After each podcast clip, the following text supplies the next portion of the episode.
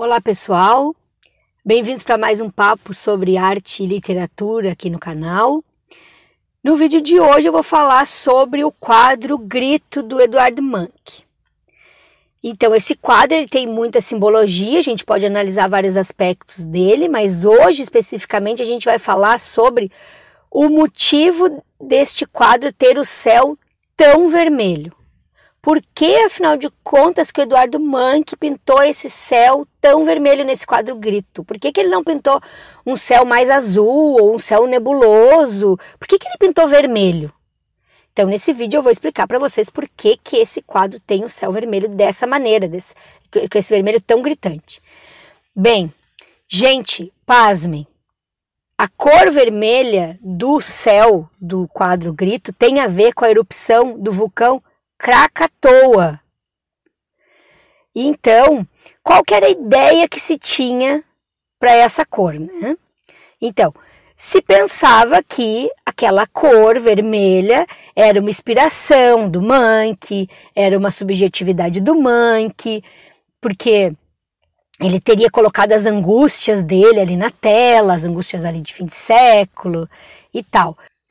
Esse quadro foi inspirado, né? Ele pegou inspiração para pintar esse quadro durante uma caminhada que ele estava fazendo com alguns amigos lá em Oslo. E ele pintou esse céu vermelho. Então, muito se falou sobre a subjetividade nesse quadro dele, né, do, do pintor, as angústias que ele teria colocado ali nesse quadro, e por isso esse quadro teria esse céu tão vermelho. Mas enfim, antes o céu vermelho era fazia parte da imaginação, da subjetividade do Eduardo Manck, mas agora, hoje, os pesquisadores descobriram que, mesmo sem saber, o Eduardo Manck registrou a ocorrência de detritos que foram lançados na atmosfera pela erupção do vulcão Krakatoa. Ele nem sabia que, que esse vermelho que ele colocou na tela tinha influência dessa erupção vulcânica. Bem, então, o Krakatoa é um vulcão que teve sua erupção, é um vulcão que fica lá na Indonésia. E ele espalhou muitos detritos, como eu falei, na atmosfera. Daí, então o céu ficou vermelho em alguns lugares. E o Eduardo Mann, que estava passeando, caminhando com os amigos, viu esse céu vermelho, teve essa inspiração, né? Aí para pintar o grito e acabou colocando essas cores no, no quadro dele. Bem, quem chegou a essa conclusão foi alguns pesquisadores, professores da Universidade do Texas, entre eles um professor chamado Donald Olson. Ele é um físico, um astrônomo, e ele foi estudar então, ele foi refazer, olha só que legal, ele foi refazer a caminhada do Mank. A caminhada que ele fez e que ele teve essa inspiração para fazer esse quadro.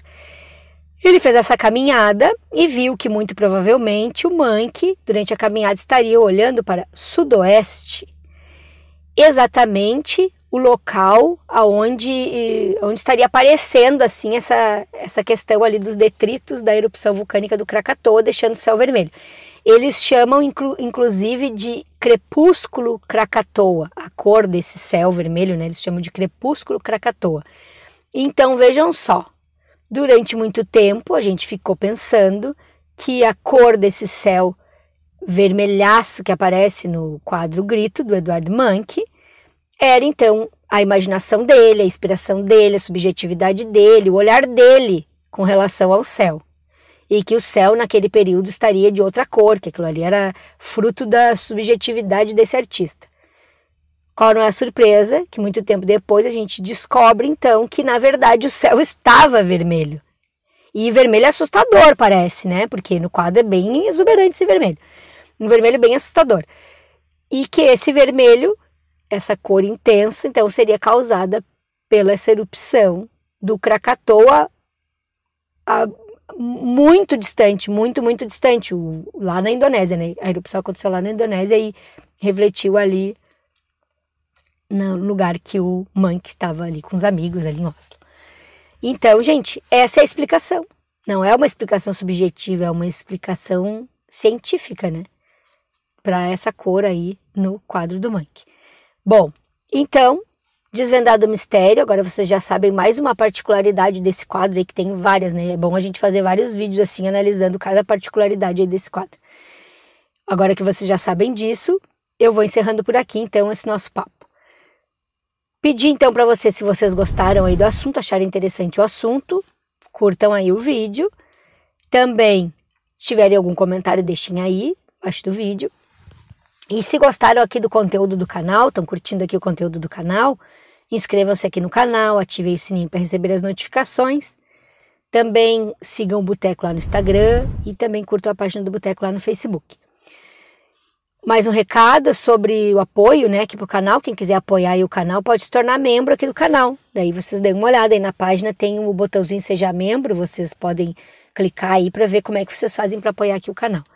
E por último, antes de fechar a nossa conversa, um, o meu último recado é para os alunos que estão estudando para a prova da FUVEST e da Unicamp.